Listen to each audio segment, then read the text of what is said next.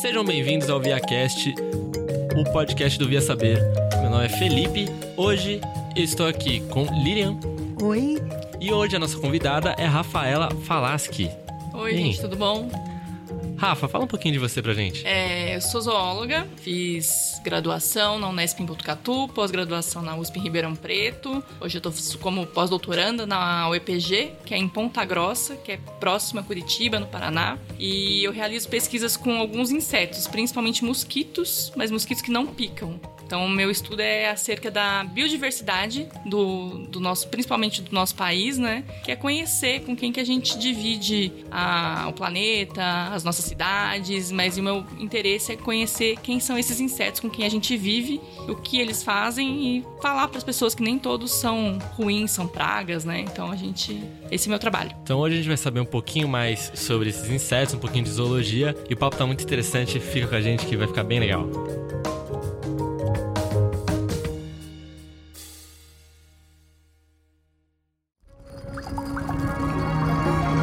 ViaCast, podcast do Via Saber.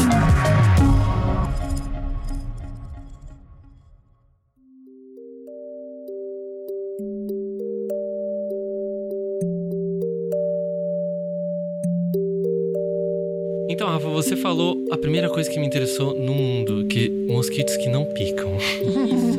o tipo bom de mosquito. que mosquito é esse? É, então, a gente na verdade tem uma quantidade muito pequena de mosquitos que são que picam, né? Que são que transmitem doenças, assim. Apesar da gente ter uma quantidade, quando a gente vê, acho que, acho que tem algumas matérias que mostram assim que o que mais mata, mais até que tubarão é mosquito, né? Doenças relacionadas a Malária, vetores, né? Malária, coisas, né? dengue, febre amarela, etc. Mas a gente tem uma quantidade im- imensa desses organismos que, inclusive, são importantes para outras coisas e, al- e a maioria deles a gente não conhece o que, que eles fazem, né? Quais são as funções desses organismos. E eu trabalho descrevendo, conhecendo parte desses grupos. Por exemplo, vocês gostam de chocolate aqui? Opa. Sim, pra caramba. Então, o chocolate, ele só existe por causa de um mosquito. Tem um- uma espécie de mosquito que poliniza a flor do cacau e a gente tem cacau por causa desse mosquito. Então, quando não tem esse, esse inseto para fazer essa polinização, tem que ser feito à mão. A polinização, isso aumenta os custos, né? Então a gente tem uma série de atribuições para os organismos que a gente não conhece. Então a gente geralmente eu escuto muito assim: ah, para que, que serve o que você Eita. faz? Né, quando- geralmente minha, a minha família acha assim: ah, você está estudando a cura da dengue. Não, né? Nem de longe. Tô usando chocolate belga. Também não é, quem dera, né? E aí eu, eu, eu falo, ah, pra que serve um mosquito que você estuda? Eu, não, não serve, eu não tenho que saber. A gente, assim, né? todo mundo, eu, geralmente quando eu falo com crianças, assim, eu tento explicar dessa maneira. Em casa, todo mundo tem uma tarefa. E às vezes, se alguém não tá lá, não tem comida, ou alguém não tá lá, não tira o lixo. Mesmo que o irmão, que às vezes não faz nada, fica folgado ali no sofá, tá fazendo alguma coisa. Então, a, a nossa ideia, assim, quando a gente pensa em estudar a biodiversidade, os animais, as plantas, é essa. A gente tem que conhecer pra pra saber. E não necessariamente porque eu não sei o- qual a função daquele organismo nesse planeta, quer dizer que ele não serve pra nada. Aliás, você falou uma coisa e eu lembrei. Eu vou muito para Ilha Bela e lá em Ilha Bela a gente vê muito um tipo só de inseto e sempre eu ouço falar que houve um desequilíbrio lá. É, tem isso. Se a gente acaba com um tipo de animal, de inseto, pode ter muito do outro, por exemplo. Pode. É borrachudo que tem mais lá, É. né? Que é um, um- é um mosquitinho também, né? Então a gente. Isso é, isso é interessante essa pergunta, Lilian, porque a gente fala.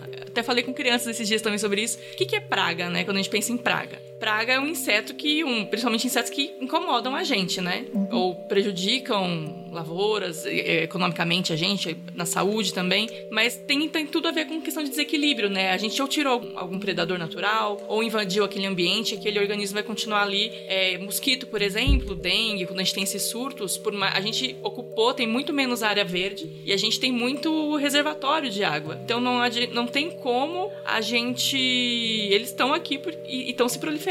Então tudo é uma questão de desequilíbrio mesmo, da gente invadir esses espaços e não pensar nas consequências, né? Alguns organismos vão ser extintos e vão fazer falta, que é aquela questão de a gente não sabe o papel que todos os organismos desempenham, né, no nosso planeta. Que, que eles, qual a função deles nessa casa? Então, às vezes a gente pode estar acabando com um grupo de, de organismos, de espécies que vão fazer muita falta na estrutura dessa casa. E outros vão se dar bem nessa bagunça, que é o caso, né, das pragas, né? Elas acabam prejudicando e crescendo, crescendo, e a gente tem aquela ideia errada de que todo inseto é ruim. Tudo é praga, então vamos matar inseto para todos os lados.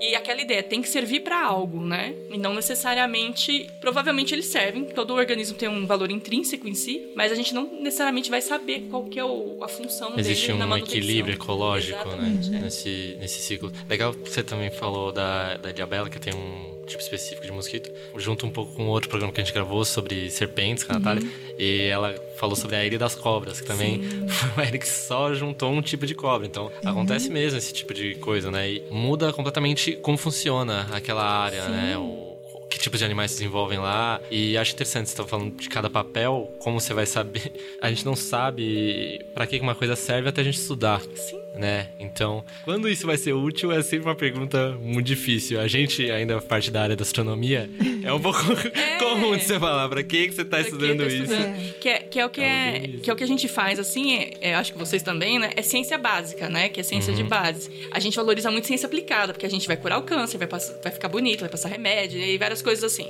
É, vai se alimentar dessa, dessa pesquisa. Então, então, são usos práticos que a população. É fácil a população entender para que, que serve, né? Meu dinheiro, tô investindo meu dinheiro ali em pesquisa, vai para pagamento de bolsas, de, né, de trabalho de pesquisadores, mas eu quero uma utilidade para isso. E a gente tem que começar a explicar o que, que é a ciência básica, né?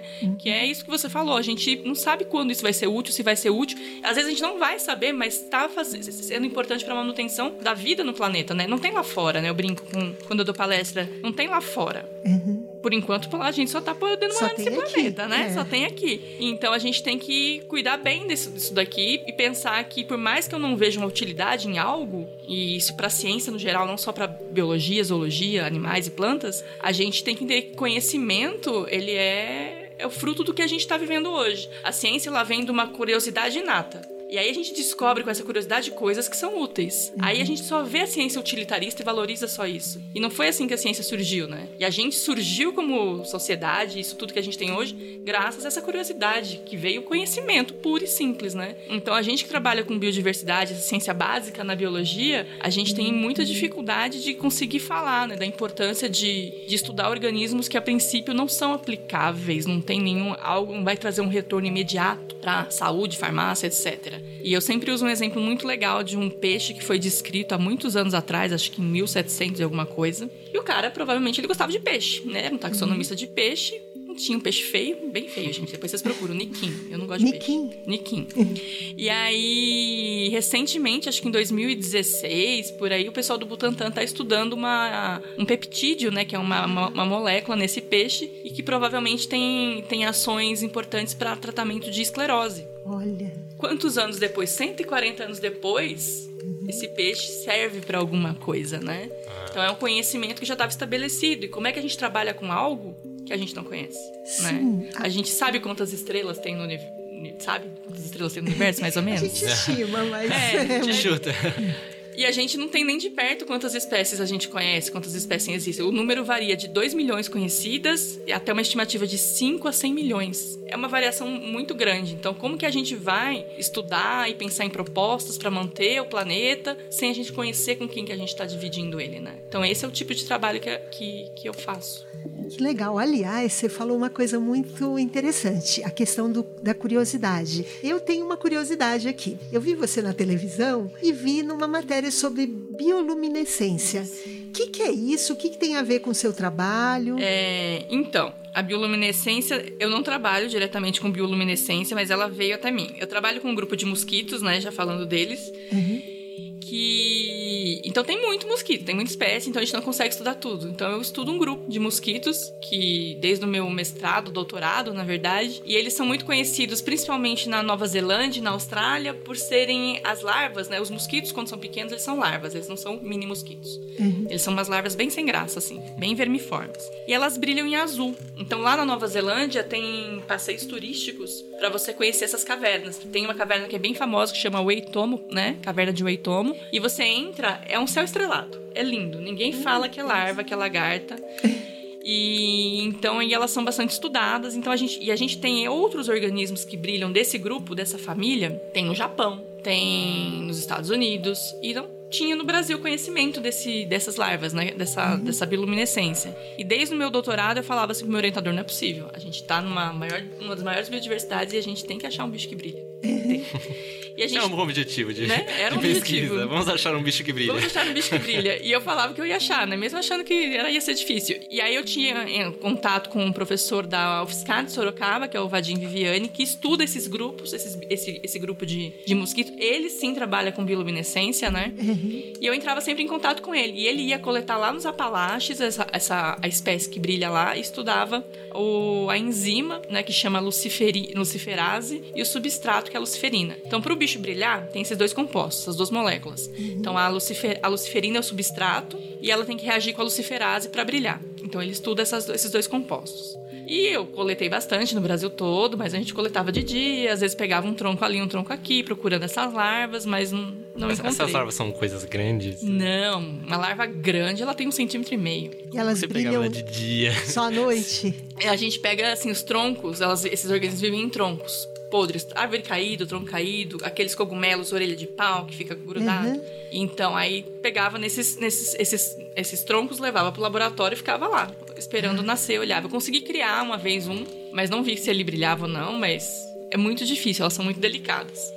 E aí, um dia eu recebi um e-mail em 2017 do meu supervisor do Museu Zoologia, que é o Carlos Lamas, que é o curador da coleção de Díptera, falando: Ó, oh, acharam um, queroplate de que brilha. Eu falei: imagina, né? Não. E aí eu recebi as fotos, realmente era uma larva brilhante. Ela foi encontrada em Poranga, na reserva Betari, que é mantida pelo Instituto de Pesquisas de Biodiversidade, o IPBio. E aí, realmente, era uma larva de queropláside, mas não, não necessariamente tinha que, não tinha como saber na hora se era uma espécie nova. O que, que é uma espécie nova? Uma espécie que a gente não conhece, que não tem nome, uhum. né? A gente funciona assim, trabalha como se fosse registro de cartório também, né? Às vezes vem um bicho sem nome, a gente tem que dar um nome e registrar o nome. E pra você verificar isso, você tem que comparar com tudo que você já conhece? Sim. Não, é um né? trabalho meio difícil. Então. É, é difícil. E aí, assim, a gente não conhece muitas larvas. O primeiro trabalho de descrição de larva desse grupo, de um grupo próximo, foi de uma colega minha, a doutora Sara Oliveira, e eles coletaram a larva na, no campus da USP e o outro no, no, no, no jardim do quintal do amigo da, da mãe do amigo nosso.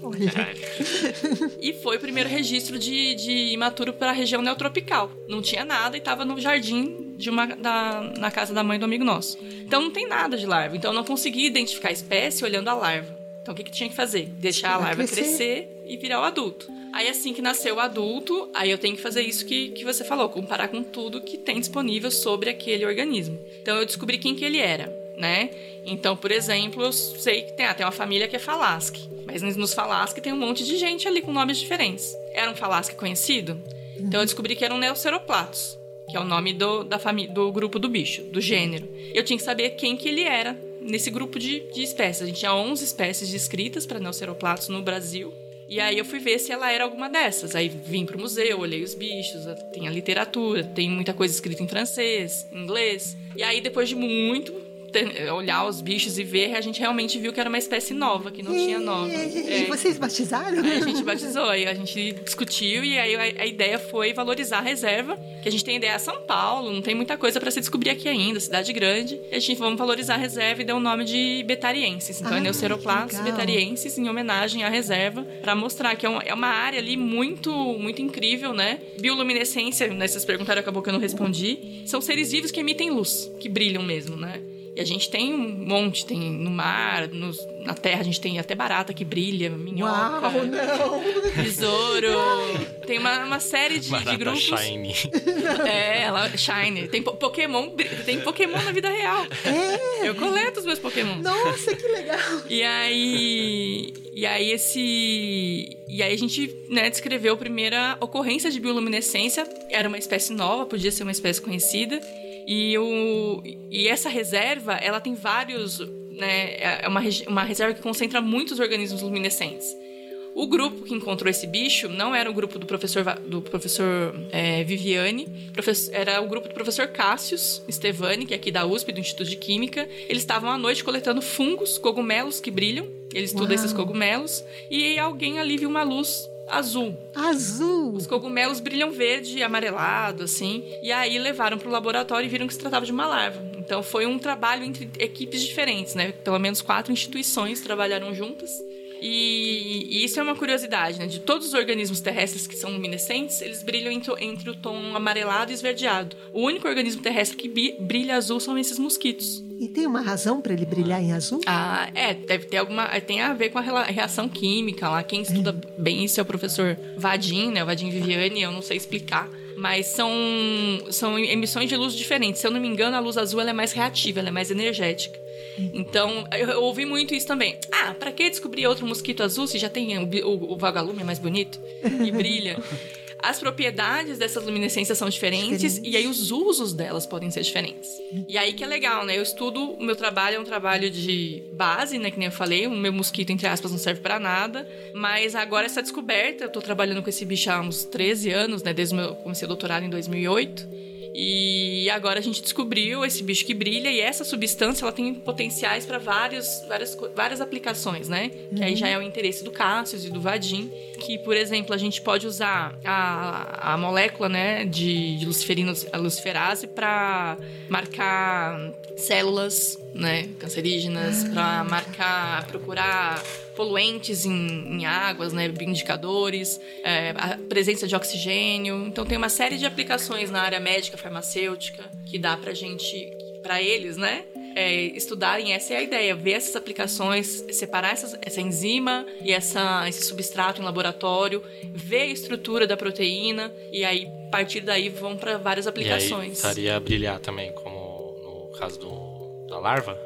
Essas utilizações? Sim, a ideia é conseguir aplicar. Por exemplo, tem, tem ideias de, assim, não sei a aplicabilidade, o quão isso vai ser, é uhum. é fácil, mas, por exemplo, se você tivesse plantas que brilham, uhum. você cobre uma estrada cheia de plantas com essa, né? É, daí não usa, não usa energia, né? Então, ver essas aplicações, você marca as células, as células vão brilhar, as células.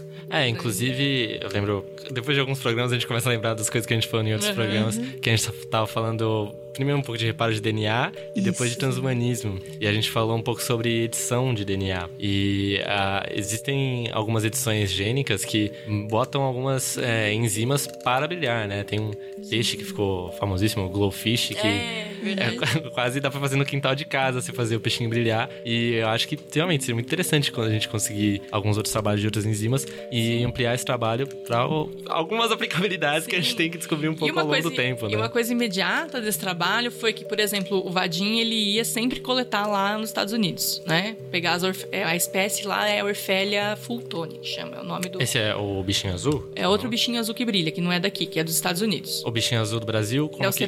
Betariensis. Tem, tem foto dele brilhando? Eu gostaria de ver. Tem. Ele é bonitinho. Eu vou te mostrar. Ah. E e, e, ele sempre tinha que ir para lá coletar esses bichos. É um gasto, é, é, tempo também. E agora esse, esse organismo está do lado de Sorocaba, né? E Poranga não é longe. E a gente também descobriu um outro, um outro organismo, né? Que a gente tá. Uma das perguntas era assim. Queroplate já é um grande grupo, como se fosse uma grande família, todo mundo meio parecido ali. Por que, que não é todo mundo que brilha? Ou será que todo mundo brilha?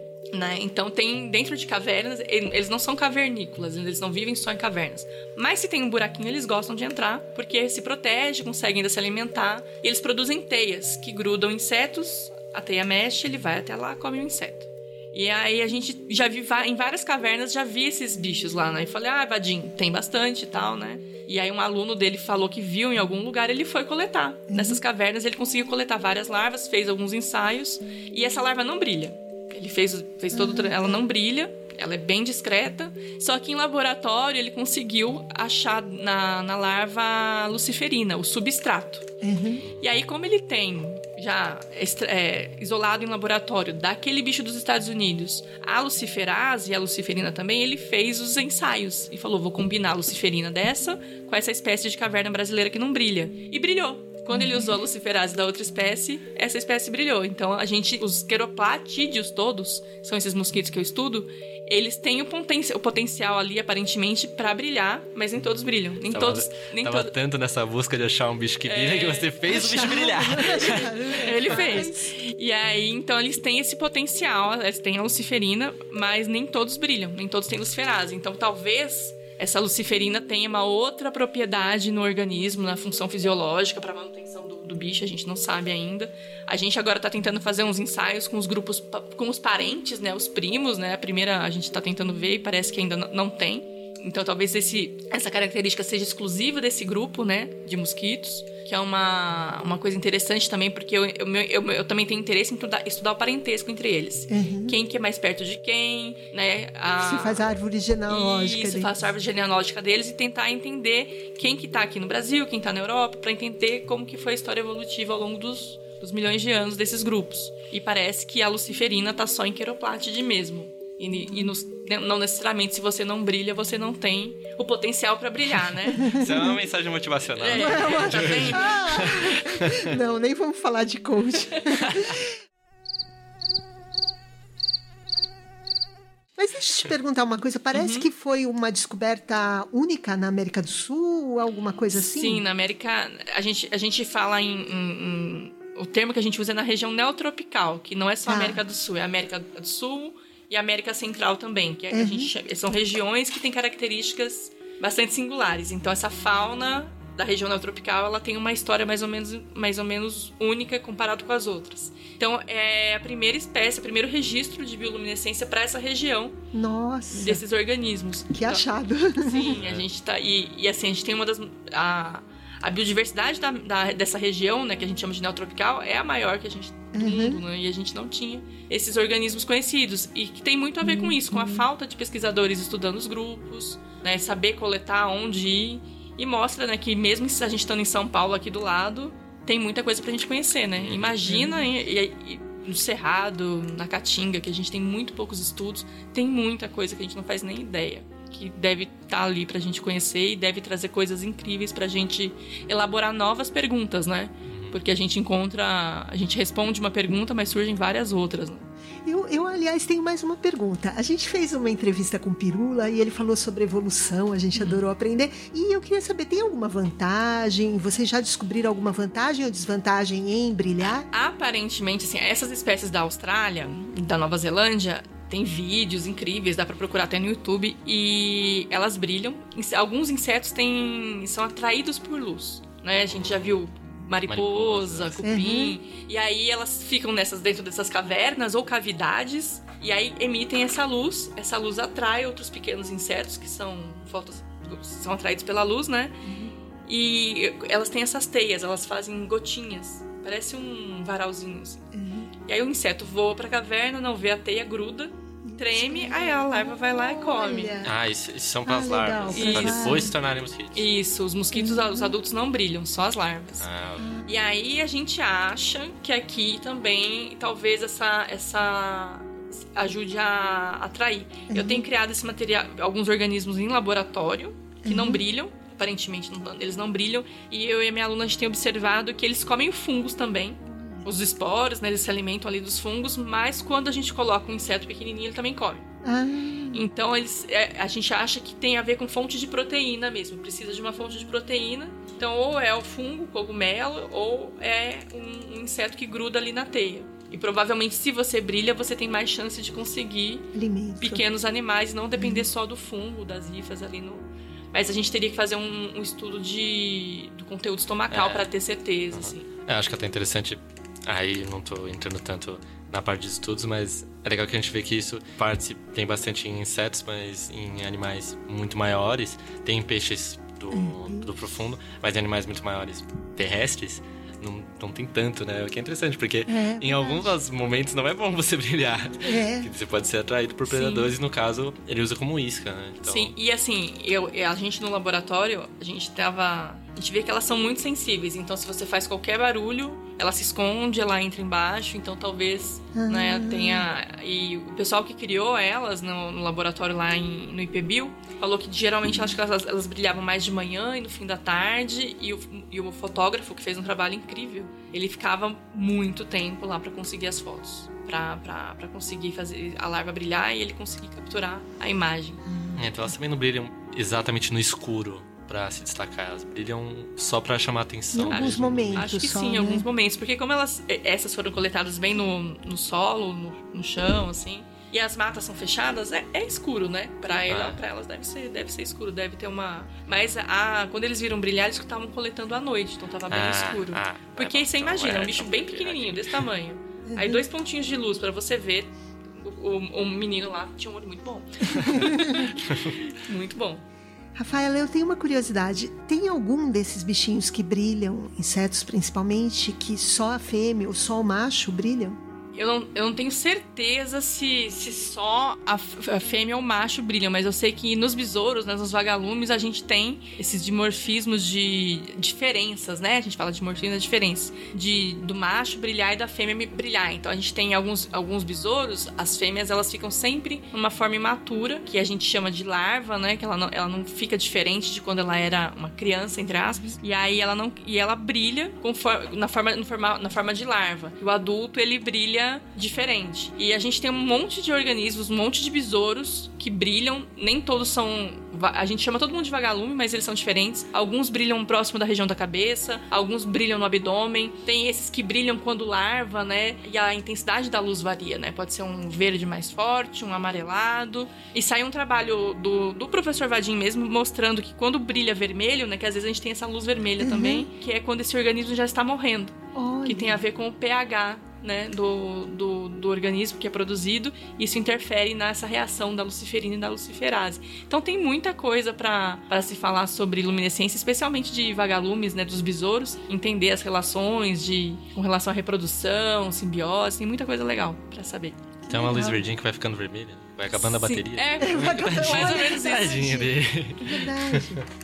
Eu tenho mais uma dúvida. Uhum. Você falou de planta que também pode brilhar, de fungo. Como que é isso? Tem fungo, tem bastante fungo luminescente mesmo no, aqui em São Paulo tem muitos, né, nessa reserva mesmo em Poranga. O professor Cassius faz uns trabalhos muito legais sobre isso. E, e eles parece sabe aquelas luminárias que vende para criança, aquelas uhum. estrelinhas que põe no teto, é igualzinho. Então você tem esses os, os cogumelos, né, você vai no escuro, ele brilha em verde luminescente igual da tomada que a gente liga para acender a luz. Uhum. E tem muito. E assim, tinha pouco conhecimento, assim. Então, desde que o, que o Cassius começou a estudar, eles descreveram dezenas, assim, sei lá, muitas espécies desses espécies novas, né? Uhum. Desses cogumelos, desses, desses fungos, que são luminescentes também e não eram conhecidas. Não tinham, não tinham nome também, não eram conhecidas, então tudo aqui do lado, né? Então, Legal. assim como animais e plantas podem brilhar, a gente vê que tem insetos, são insetos de diferentes tipos são todos mais ou menos pelo mesmo mecanismo ou eles variam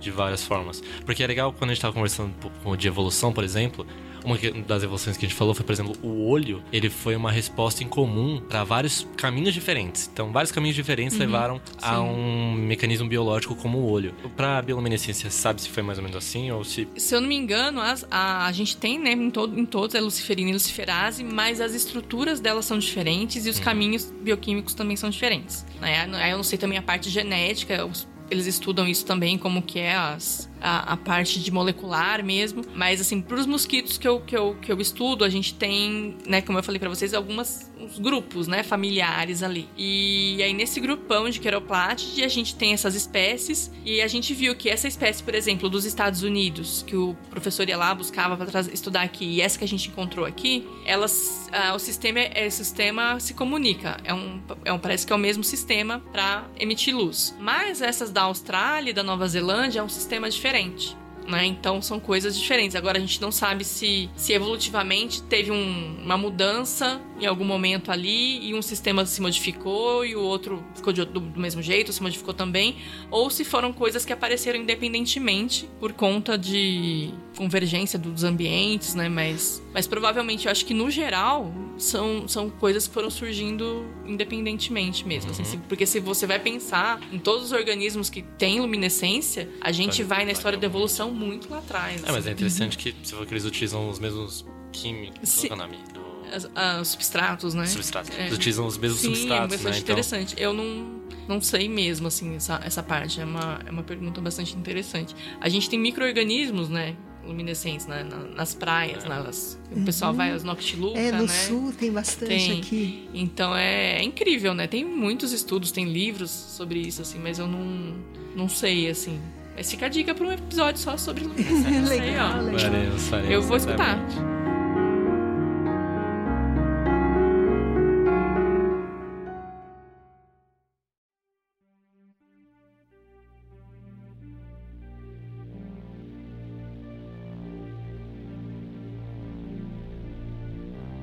Uma coisa legal. Você tem alguma história curiosa, assim, da, da, das suas pesquisas de campo, das coisas que você faz quando você vai em busca dos bichinhos? Ah, é sempre, é sempre muito legal, assim, conhecer o Brasil, né? Eu fui para lugares que eu, que eu nunca imaginava. Eu fui coletar em Roraima, fui coletar Olha, em Rondônia. Você subiu lá no pico? Não, não fui no Monte Roraima. A gente foi na Ilha de Maracá, que é uma ilha uma ilha fluvial e ela a mata ela é intocada lá, né? Só uhum. a, a, parte ali das, das da, do alojamento, né, que tem foi construído o alojamento, mas é uma mata a, intocada, né? Então a gente conheceu outras pessoas. Quando a gente vai coletar, a gente às vezes tem que falar, vai entrar, a gente tem as licenças, mas tem que falar com as pessoas, com os locais. A gente fala, vinha com aquela desconfiança, né? Ah, o que vocês vão fazer? O que vocês querem aqui, né? A gente fala, ah, a gente estuda mosquito, a gente vai pegar mosquito pode pegar, entra. Leva todos. Aí e, oferece café e aí a gente foi lavar roupa uma vez num lugar lá em, na Chapada dos Guimarães e a moça, ah, vocês estão sempre aqui? Que, que... A gente explicou, a gente trabalha com mosquito, a gente tá pegando mosquito aqui no parque. Ai, na minha, eu tenho uma chácara, tem uma cachoeira, tem um monte de mosquitos, se vocês quiserem lá, pode pegar todos. Então é muito engraçado essa relação que é negativa, né, com os uhum. mosquitos. Então quando a gente fala que a gente trabalhava com mosquito, pega o que você quiser, né, leva embora, né? Então não tem é, lá no IAG, que às vezes a gente tá estudando na biblioteca, passa uma galera que tá lá pra pegar mosquito e fica só observando. A gente ainda aponta, não tá? tá ali, né? Pega lá. Então tem essa, essa curiosidade, assim, e a gente. E assim, eu acho muito interessante, que eu, eu gosto muito de divulgação científica, eu tento trabalhar também, que as pessoas têm um interesse legítimo em saber o que a gente faz e elas estão dispostas a ouvir e entender, né? Acho que falta só a gente conversar. Uhum. Então, dessas Sempre tem uns tombos que a gente leva nessas coletas, umas, umas vergonhas que a gente passa, mas uma das coisas que me chama mais atenção é essa interação com as pessoas, com os locais, né? Você vai pra uma cidadezinha no meio do nada e você tá explicando, você fala, não vai entender o que eu tô falando, e a pessoa entende uhum. e dá valor para aquilo, porque ela vive naquilo, né? Ela vive aquele ambiente. Ela tá bem mais próxima da natureza, então. E faz toda a diferença é. você dar um, um feedback para ela, falar assim: ó, oh, eu tô vindo aqui, e o que, que eu consegui aqui, o que eu encontrei aqui, o que, que isso vai influenciar uhum. para ela sentir valorizada aquela região, porque a gente está lá ocupando espaço, tá atrapalhando e fazendo.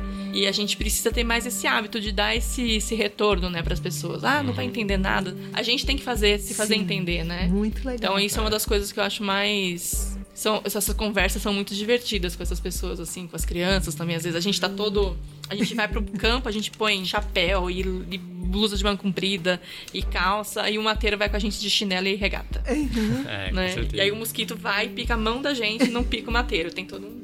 Então, essas tem coisas uma são... ética. Da... É, tem todo um. Tem aquela relação com vitamina D e pica... vitamina B e picada? Olha, não sei se, se, isso, é, se, se isso funciona mesmo, se isso é crendice, porque eu tomo vitamina B não adiantou não adianta. nada. Ah. Eu já fiz tudo possível para tentar.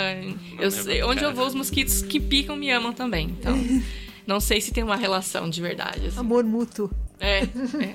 Já que você levantou o tema de como é importante a gente falar da divulgação científica, você teve várias experiências diferentes. Queria saber um pouco de como você foi parar um pouco nesse ramo, tanto da ciência quanto acabar estudando mosquitos, ou a partir da entomologia, você falou que estuda insetos também. Como foi isso para você?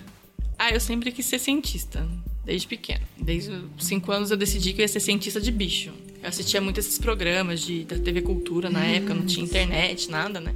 E meus pais sempre me estimularam muito, me levavam pra, tinha o que? Zoológico, né? Às vezes ia pro museu, então sempre tive esse contato e não desisti no meio do caminho. E eu queria ser paleontóloga. Só que eu queria, só que eu não queria estudar dinossauro, eu não gostava de bicho com osso.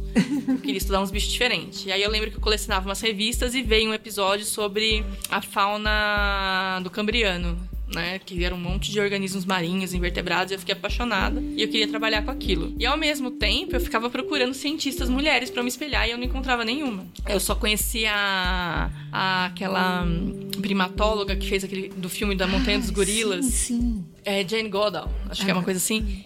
E quem já viu o filme sabe que a história é triste, né? Então sim, era um modelo sim. de cientista que tinha um final não muito feliz. E aí saiu Jurassic Park e tinha uma cientista de mentira lá, que era veterinária de, de dinossauros. Então é, esses eram os meus dois modelos de cientistas. Mas eu queria ainda muito fazer ser cientista. E eu, né, segui nesse caminho. Eu lia tudo de biologia e era melhor amigo dos professores de ciência. Aí fui pra faculdade, comecei a trabalhar com paleontologia, não deu muito certo. Só que aí eu queria trabalhar em paleontologia, mas com essa questão de saber quem são as, as espécies e como elas se relacionam. Qual é a história delas? Só que eu não gostava de genética. Então a evolução que eu queria estudar não era a evolução que tinha genética.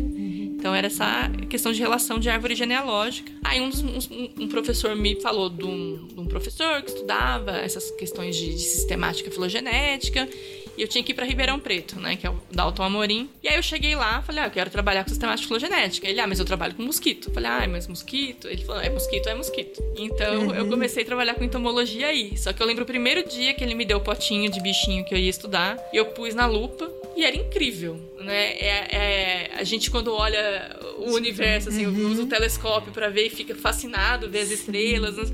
O caminho inverso é a mesma coisa. É, quando eu vi o primeiro mosquito na lupa, aquilo me desconstruiu totalmente. Eu falei, gente, isso é incrível, é muito bonito, é muito diferente. Entomologia, especificamente, é? É estudo dos insetos, entomologia, hum. né? E aí eu fiquei maravilhada de como aquela... Era um monte de potinho um monte de bicho marrom, sem graça. E quando você põe no microscópio, na lupa ali, você fala, nossa, é outra coisa. Você vê coisas que. Estruturas diferentes. Diferentes. Parece que você tá é... olhando um bicho de outro lugar. Aí eu fiquei encantada. Me apaixonei ali e. Né, e a gente sempre, quando vai olhar os, os mosquitos, a gente não olha só os mosquitos. A gente pega um pote cheio, é, é como se fosse uma saladona, você vai separando ali. E tem um monte de insetos diferentes. Você olha e você fala, não é possível que tenha essas formas. É quem, quem gosta de Pokémon tem que tinha que um dia sentar numa lupa e ver um material de coleta de insetos. é muito legal. E aí eu me encantei com isso e esse meu orientador, ele sempre trabalhou muito ligado à educação, divulgação científica, então ele me estimulou. Eu já fazia isso na graduação e continuei fazendo na pós-graduação. Na época eu publiquei até uns artiguinhos na Ciência Hoje, então eu sempre estava fazendo alguma coisa paralela, dava aula em cursinho, fazia esses eventos de ciência na praça. Tentei criar um blog uma vez de ciências com os amigos, mas a gente não deu conta de levar para frente. E aí já no pós-doutorado, que aí eu juntei com mais algumas amigas e a gente criou um projeto de divulgação científica mais voltado para a questão de, de gênero, né? Que é o Mulheres na Ciência. Então a gente pegou a divulgação científica que todo mundo gostava de fazer, mas a gente decidiu trabalhar dentro de uma causa. Que a gente começou, né, a gente conversando com outras alunas, indo nas escolas, a gente viu que tinha um problema ali. E aí a gente continuou, tá fazendo até agora, né, seguindo essa, essa parte de divulgação em paralelo com as pesquisas, né? Todas nós temos nossas pesquisas paralelas Aliás, eu sou fã do grupo de vocês, do site, do que vocês escrevem e publicam nas redes sociais. Você podia falar um pouquinho pra gente qual é a ideia, que, quem que vocês querem atingir, o que vocês escrevem e o que vocês fazem é, para divulgar isso além do site, se vocês fazem alguma coisa sem ser online também. Uhum. Então, inicialmente, quando surgiu a ideia, era a ideia era criar um grupo só. Um grupo de um grupo de apoio, uma rede de apoio mesmo no Facebook mesmo, que a gente conversava entre a gente, tinha muitos relatos, muitos problemas, e a gente falava, ficava nas conversas de, de entre a gente, cada um vai para um canto, cientista vai para onde dá, né? e aí a gente falou, ah, vamos criar um grupo pra gente conversar entre a gente, aí você chama suas amigas, e aí o grupo em um mês tinha mais de 1.500 pessoas. Uau. Então não eram só as amigas das amigas, e a gente viu que o negócio cresceu. Mas estava legal ali, as pessoas trocando experiências, trocando oportunidades, né? Que às vezes você falava de alguma coisa que você vivia, aí a outra pessoa, isso aconteceu comigo também, então não é da minha cabeça? Não, não é. uhum. é. E aí um dia uma menina, uma, uma colega escreveu lá, falou assim: ai, ah, minha sobrinha adora ciências, eu queria sites de divulgação, mas que tivessem mulheres também, para ela se, se ver, né? Aí o pessoal começou a divulgar alguns sites de divulgação científica, mas nenhum tinha mulheres. Assim, eu acho que o único que divulgaram que tinha uma mulher era, era o colecionador de ossos, né? Que tem a Aline Guillard. E aí eu falei com uma das minhas amigas, eu falei, gente, mas não tem nenhum site de divulgação científica que tenha mais mulheres, assim? E a gente, não, não tem. E aí essa minha amiga, a Laura, né? Que é a co-criadora comigo do Mulheres na Ciência, ela é programadora também, além de bióloga. Ela falou assim: ah, se quiser, eu faço um site rapidinho. Ah, vamos uhum. fazer. E aí fez o site, a gente já tinha colocado alguns textos. E aí a gente viu que a gente não ia dar conta de fazer, né? Um projeto de divulgação científica em duas pessoas. E aí a gente já convocou algumas outras amigas nossas. Então o grupo surgiu de pessoas que estavam comprometidas com divulgação científica e tinham e reconheciam, né, essa, essa questão de, principalmente a gente pensava muito na questão de síndrome do impostor, que a gente vê nas uhum. nossas colegas. Eu lembro que eu falava assim, eu sou cercada de amigas geniais, super inteligentes, e elas não se acham inteligentes, só eu acho elas inteligentes, não é possível. Então surgiu mais ou menos no início com essa ideia de atingir essas, essas universitárias e pós-graduandas e até professoras que se questionavam, né, as suas potencialidades, as suas capacidades, a sua função como pesquisadora, às vezes como mãe também, uhum. né, quando é mãe e é pesquisadora, e, e, via assim que a dificuldade de avançar era um problema delas. E aí a gente começou a ver que não, não é bem assim. Não sempre vai ser a sua capacidade. Às vezes é uma questão de estrutural. É o sistema que está assim há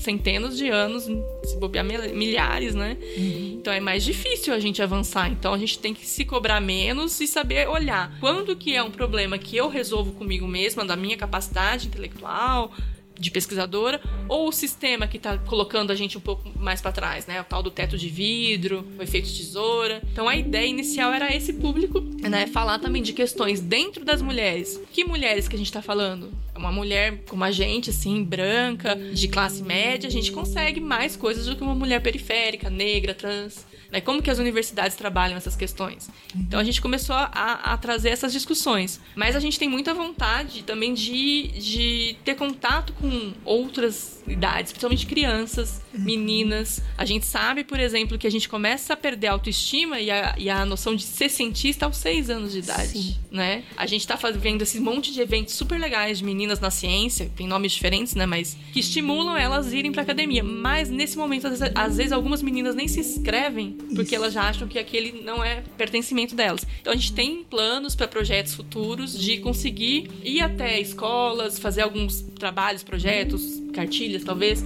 para pegar mais públicos diferentes, né? E a gente tem o site que a gente produz, publica só textos de mulheres. É, Chama Mulheres na Ciência. Mulheres na Ciência, mulheresnaciência.com.br, né? Que foi uma surpresa pra gente quando a gente foi fazer o, o domínio do site. A gente falou assim: ah, não vai ter esse nome livre tinha. Uhum. Então faltava, era um nicho mesmo. Então é um site que a gente tipo, publica relatos, oportunidades para meninas, curiosidades. É, curiosidades, a pesquisa acadêmica dessas, dessas pesquisadoras, história da ciência, que a gente teve muita cientista mulher, uhum. só que elas simplesmente não eram contadas as histórias, né? Que é o que a gente chama de efeito Matilda. Então elas existiram, a gente só não conhecia elas. Elas então, produziam e na hora de assinar muitas vezes não assinavam. Sim, porque não tinha credibilidade, né? Você colocar o nome de uma mulher no seu artigo científico era a chance dele ser negado. Ou assinavam Aliás, de forma que não parecia um nome feminino, né? Isso. Aliás, tem uma coisa na, na, na, astronomia que talvez você já conheça, que é a Cecília Payne, Sim. que ela fez um estudo do Sol brilhante. Ela foi uma das primeiras pessoas que descobriram o que, o que tinha no Sol, o hidrogênio e o hélio. Só que o que aconteceu? Na hora que ela foi colocar isso na tese dela, no trabalho dela, o professor disse: olha, melhor você não colocar, não põe, não coloca assim, diz que provavelmente não seja assim. Ela não colocou e depois, com o tempo, eles publicaram e, e descobriram que ela estava certa. Mas até lá, ela ficou sem, sem levar o crédito da pesquisa, né? Sim, isso é muito comum e a gente, a nossa ideia é trazer isso e talvez se a gente levar isso para as escolas, por exemplo, em todas as áreas, a gente pode abordar isso em exatas, em humanas, em, em biológicas, a gente vai estar contando que a gente, a gente precisa ver para acreditar que a gente pode ser, né? Uhum. E falta muito isso nas escolas, para as meninas e na, principalmente nas escolas de periferia, falta inclusive até para os meninos, né? Mostrar essa, essas histórias. Então a gente tem muita vontade de fazer isso. Apesar de ser um site, né? Um blog, assim, ele tem bastante visibilidade, as pessoas sim, leem, sim. participam bastante. Aí a gente tem as redes sociais. Sim, vocês são muito ativos né? nas no, redes sociais. A gente tem Twitter, Instagram, a gente vai futuramente ter um, um canal no YouTube, mas é que dá muito trabalho, né? Uhum. Então a gente tem postado as nossas palestras lá, que a gente, a gente dá muita palestra, sim. a gente atua fora das redes, participando de eventos, falando falando sobre é, a representatividade feminina, coisas que a gente pode fazer, atitude, atitudes práticas, né, que a gente poderia começar a tomar. Então a gente está colocando essas palestras no, no YouTube e a gente vai em breve também ter um podcast que legal, que legal. Que, vai que se chama um Nobel para uma Mina. Uhum. Que a gente quer contar né, algumas histórias, mas também dar espaço para cientistas mulheres divulgarem seus trabalhos. Né? Não, a gente não quer só falar de, de questões de gênero, vamos, a gente vai falar também, mas a gente quer, quer dar espaço para essas mulheres falarem dos trabalhos delas, né, o que elas fazem, Bom. em diferentes áreas do conhecimento. Bom, já estão uhum. convidadíssimas para fazer um crossover. Ah, é, sim. Muito bom. Aliás, tem uma coisa bem legal. Sempre que eu vou dar palestra sobre mulheres na ciência, ou especificamente sobre mulheres mulheres na astronomia, as pessoas chegam para mim e dizem assim: por que, que nos livros didáticos a gente não vê as mulheres? Por que, que nas aulas as mulheres não são citadas? Por que, que a gente só descobre que teve mulher que fez alguma coisa, que produziu agora, né? Agora está se levantando e poucas vezes no ambiente escolar. O é, que, que você acha que está acontecendo que agora se voltou a falar das mulheres em termos de história da ciência, etc? Assim, a gente não tem nada porque quem escrevia a literatura é masculina, né? Então eles não iam contar essas histórias mesmo. Eu acho, a gente, assim, na área de exatas, principalmente, tem, tem um trabalho que já vem sendo feito há muito tempo, né? Principalmente nos Estados Unidos, de resgatar essa, essas histórias. O próprio efeito Matilda foi cunhado pela Margaret Hoster, né? Que é uma pesquisadora de história da ciência. E eu acho que ela começou a pesquisar na década de 70, talvez, uhum. né?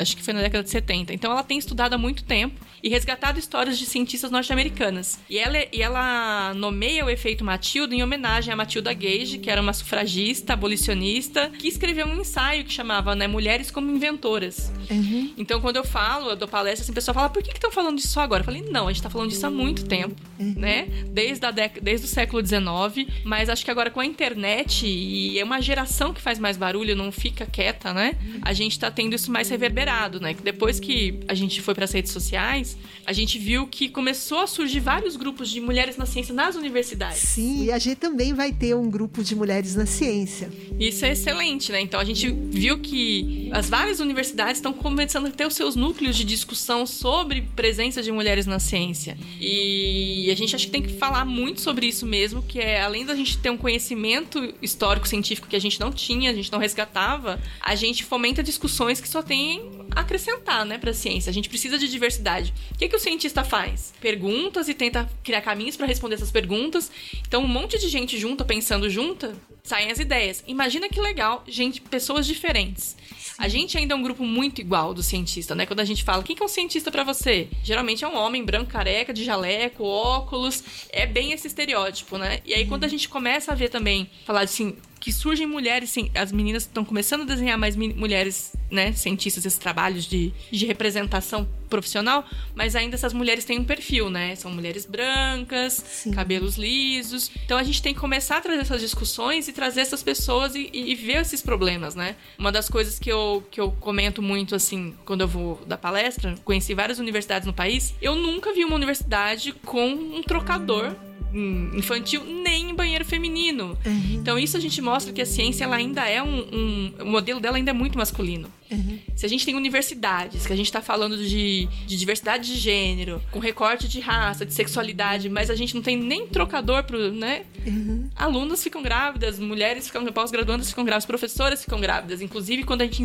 entra a idade de média de contratação, se eu não me engano, para professoras no Brasil é de 30 a 32 anos de idade é a idade que essas mulheres têm para ter filho, né? E a gente tenta ignorar isso, e alunas têm filhos também, a gente não pode impedir isso. E a gente não tem nenhum espaço para que essas mães que acolha. acolha. É, é, é, mais ou menos assim: não entra criança na universidade. Uhum. E se não entra criança, não entram mulheres. Então são coisas simples, detalhes que a gente tem que começar a rever, já que a gente está trazendo essas discussões, né, para dentro do, dos muros da universidade. Aliás, uma coisa legal que eu vi que vocês fazem é contar histórias e usam também de outros grupos e Sim. divulgam, contar histórias de mulheres, até para a menina ter a se ver, é, se sentir pertencendo àquele grupo. Uhum. Você mesmo disse que quando você era nova, você procurava ali o que, que tinha. E são poucas mulheres que a gente conhece a história na ciência, né? Sim, são. Eu lembro que eu queria ser cientista, eu ia ser cientista, eu tinha colocado isso na minha cabeça, eu sempre fui muito teimosa. Mas aí você percebe que você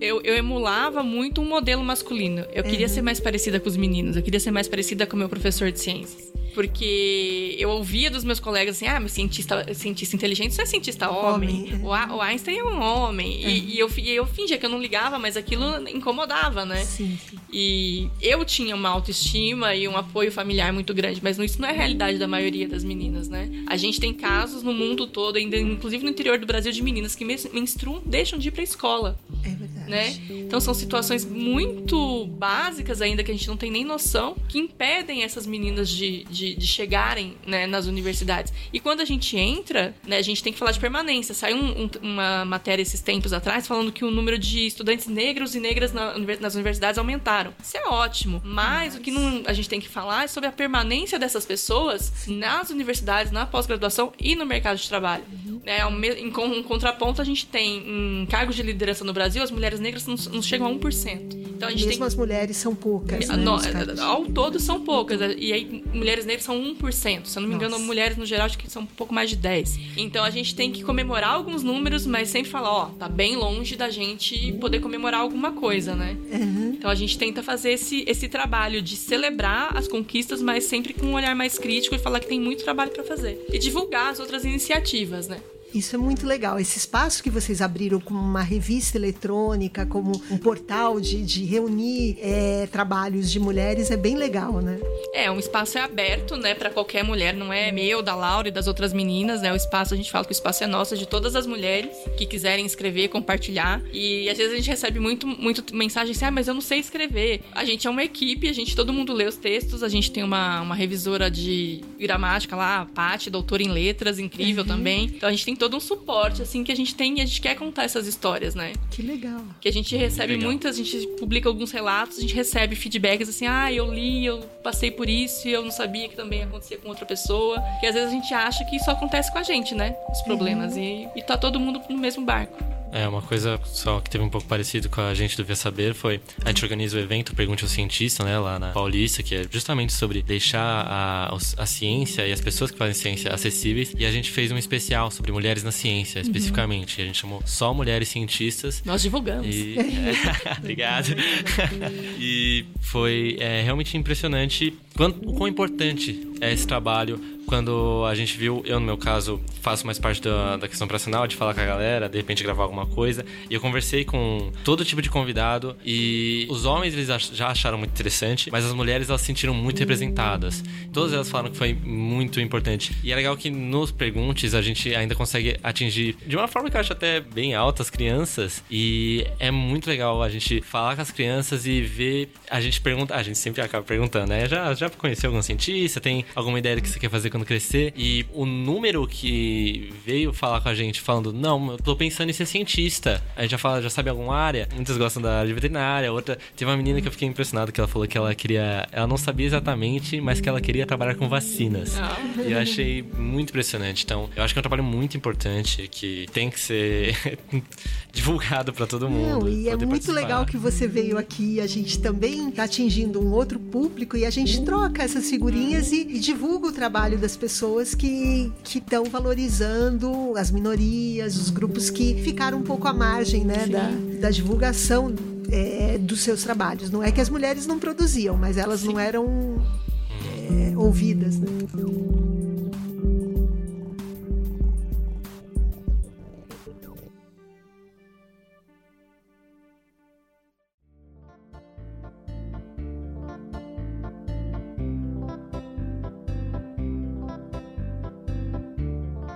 Bom, eu queria agradecer muito pela sua participação aqui, Rafaela. Eu achei que foi uma conversa muito engrandecedora. Eu, eu aprendi, pra, eu aprendi pra caramba.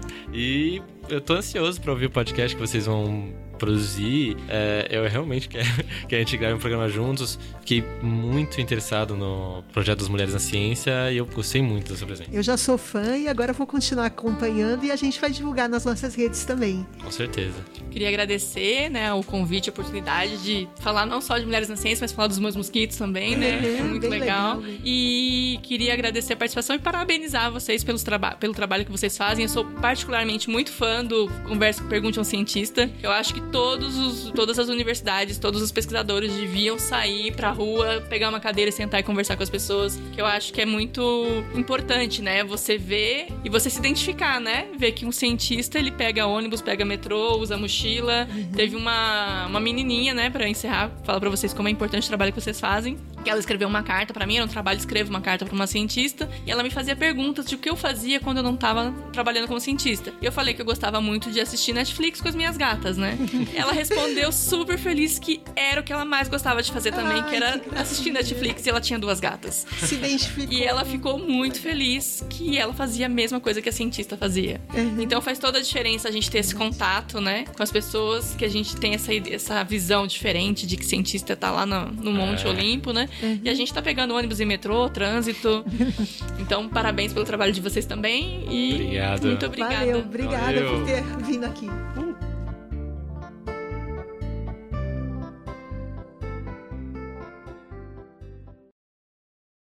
Esse podcast só foi possível graças ao apoio do Jornal da USP. Para conhecer eles, acesse jornal.usp.br. Além disso, para mais informações e conteúdos, siga o Via Saber nas redes sociais: Facebook, Instagram e Twitter. Observe. Questione. Hipotetize. Experimente. Divulgue.